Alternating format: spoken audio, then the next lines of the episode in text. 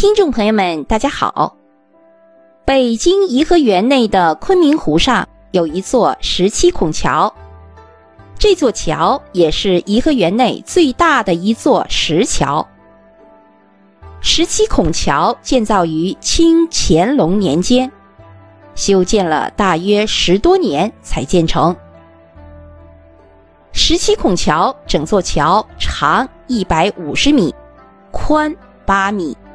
飞跃于东堤和南湖岛之间，其形状如长虹卧波。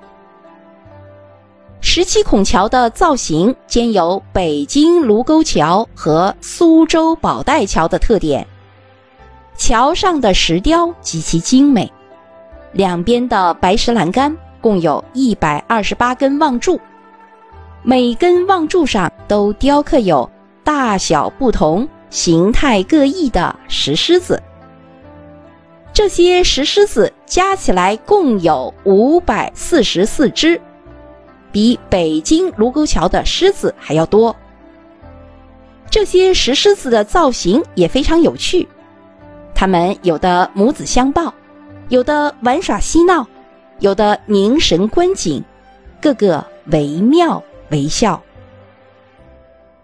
在十七孔桥的两端还有四只石刻异兽，样子看上去很像麒麟，形象威猛，极为生动。这四只异兽也是这座桥上的镇桥之宝。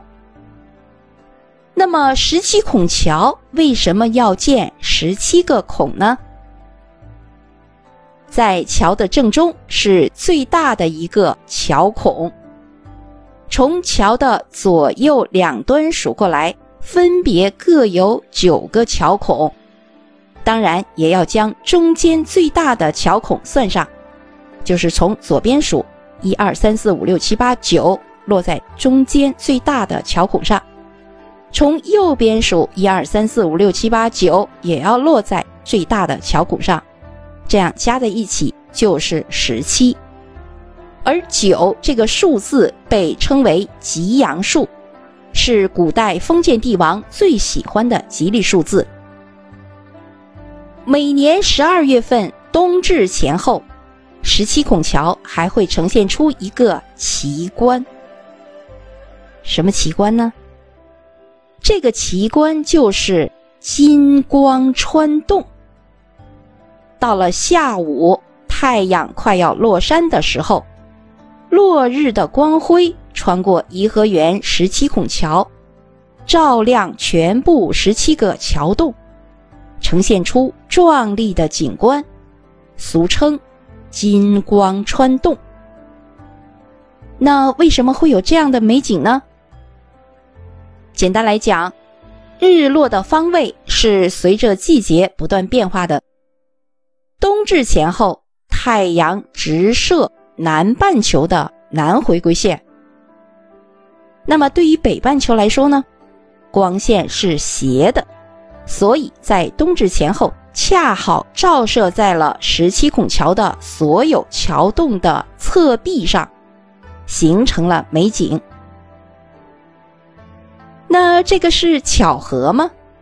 不是的，古人在建桥时就掌握和利用了天文地理的知识。当太阳在冬至前后下午最低点照射时，阳光会贯穿整个桥洞，呈现出金光穿洞的奇观。这也是造桥设计者的神来之笔。现在每到这个季节，都会有大量的摄影爱好者来北京颐和园昆明湖畔，架起相机。拍摄金光穿洞的十七孔桥美景，在离十七孔桥不远处是颐和园中最大的阔如亭，八角重檐，由内外三层、二十四根圆柱和十六根方柱支撑，独具特色。从远处望去，阔如亭就像是一杆秤锤，不偏不倚地压在十七孔桥的东端。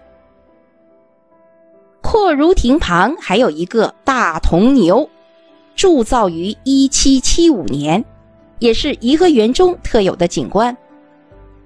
铜牛身下是石雕的海浪纹须弥座，有镇水之意。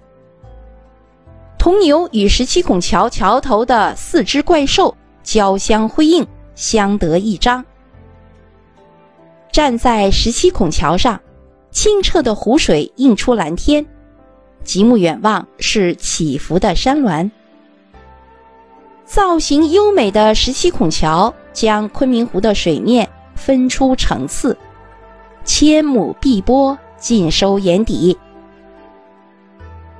我们来到北京颐和园观赏十七孔桥的独特之美，要从不同的角度去慢慢领略，就是要站在颐和园不同的地方去观赏。